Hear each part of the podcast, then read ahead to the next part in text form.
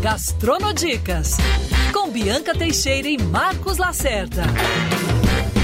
Nessa sexta-feira tem uma novidade aqui na programação da Band News FM e olha, vai dar o que falar, vai dar sabor, vai dar leveza, vai trazer dicas para você. Toda sexta-feira, Gastronodicas com a Bianca Teixeira. Oi, Bibi, tudo bem? Tudo bem, Marco? Que delícia estar aqui com você. Nossa, eu quero vocês toda sexta-feira aqui ligada no nosso dial. É, esse programa vai ser literalmente os melhores sabores da cidade. Marcos, vai ser ótimo toda sexta-feira aqui falar com você das maiores e melhores gulodices. Ai, ai, ai, ai, ai. E a gente vai começar trazendo um pouco dos portugueses. Que olha o que tem de comida boa, o que tem de restaurante, Bibi. Já tô aqui com água na boca, Marcos. Fala. Quem não gosta de um bolinho de bacalhau saindo fumaça? Hum. Nossa, com aquele azeitinho em cima. E quem não gosta de, também de um bacalhau gomissá? E os tradicionais pastéis de Belém, Ai, porque todas as sobremesas de Portugal, é claro que a base são os nossos ovos proteicos, deliciosos. Então, se prepare, ouvinte, que a gente vai começar a viagem gastronômica. Primeiro em Ipanema com Gás Douro dos Fidalgos, Bibi. Esses garotos são os garotos de ouro, viu? E você sabe que ele acaba de ser bicampeão por uma revista, eleito o melhor português da cidade. Hum.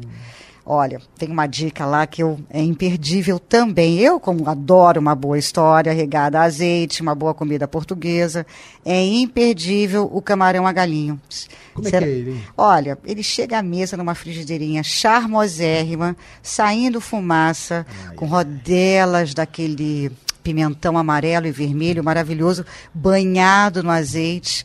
E olha, provar isso com aquela torradinha, molhar a torradinha no azeite, Marcos? Não dá, não dá. É, assim, sexta-feira, quase seis da tarde, e a gente pensando aqui, trazendo essa tortura para vocês se organizarem no fim de semana. Agora, Bibi, saindo da Zona Norte, Lagoa Rodrigo de Freitas tem o Rancho Português, que é uma dica espetacular também, né? Aquele cartão postal maravilhoso que representa muito bem a nossa cidade, né? Lá também você se sente na terrinha. É uma verdadeira viagem ibérica. A dica? E o clássico de lá? Hum, leitão à bairrada. Ah. Olha, ele parece um manjar. Temperado com sal, e pimenta, muita pimenta. Ele fica assando durante horas. Marco, ele derrete na boca. E na minha Niterói, do outro lado da poça, também tem restaurante português, né? Gruta de Santo Antônio, ali Ponta da Areia, região central de Niterói, bem na descida da ponte da famosa Dona Henriqueta portuguesa, com certeza. Está por lá desde os anos 70, Marcos. A decoração já diz tudo, aqueles pratos portugueses pinturados, espalhados por todas as paredes. E a dica uhum. fica para quem ama as sardinhas portuguesas que chegam assadas na brasa. Meu Jesus! Ai, ai. Vamos voltar agora aqui para o Rio de Janeiro. Vamos para Barra da Tijuca no... Ora, pois. Ora, Acho que pois, pelo pois. nome é um restaurante português, né? Hum, ora, pois, ele tem uma varanda fantástica, maravilhosa, de frente para o mar. E por lá, para quem gosta de suculência, tem aquele sanduíche de pernil de cordeiro. Nossa, hum. quando comi quase infartei. E o prego, olha esse nome que engraçado, Marco.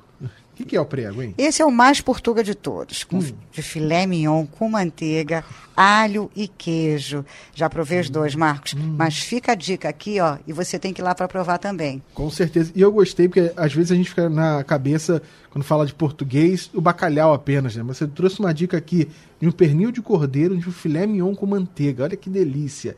E para a gente fechar, já que estamos com a boca bem salgada, Vamos subir Santa Teresa para os doces da Alda Maria. Alda Maria Portuguesa, que já tem as suas receitas na família há nove gerações. E para quem gosta de um bom pastel de Belém, ou melhor, hum. ou melhor dizendo, vulgo, pastéis de nata, vale passar na Alda Maria e de lá dar aquele passeio lúdico maravilhoso, quem sabe pegar o bondinho, passar por cima dos arcos da Lapa, queimar as calorias que você acabou de ganhar. Vale a pena, Marcos. Santa Teresa também é tudo de bom. Fica a dica aqui para vocês. Vamos, amor. Bibi, é, pra gente, antes de partirmos aqui nessa coluna, a gente também vai falar de dicas de entretenimento e tem novidade na área. Marcos, o Rio de Janeiro finalmente voltando ao normal. Acho que o mundo, né? E a gente tem uma novidade para março maravilhosa que a gente vai voltar a subir o bondinho do Morro da Urca. Vamos estrear o Noites Cariocas pela quarta edição. E vem, ó, Diogo Nogueira, já estou sabendo, Capital Inicial, Baiana System. Acho que o evento, acho não, tenho certeza, vai durar dois meses, ou seja. Dois meses? Dois é? meses. Sinal de que o Rio de Janeiro, ó, vai ser, vai começar o ano bem. Em março, Noites Cariocas, subindo o Morro da Urca, nosso verdadeiro cartão postal. É isso, a gente falou muito aqui é, de Santa Teresa com os seus bondins e também tem o teleférico do Morro da Urca. Com aquela vista maravilhosa no nosso Rio de Janeiro, a nossa cidade maravilhosa que volta ao seu estado normal, se Deus quiser. 2022, Rio de Janeiro com tudo. Tchau, tchau, Bibi. Bye, bye, Marcos. Vejo vocês aqui na próxima sexta-feira, hein? Areia, água de coco, beira do mar.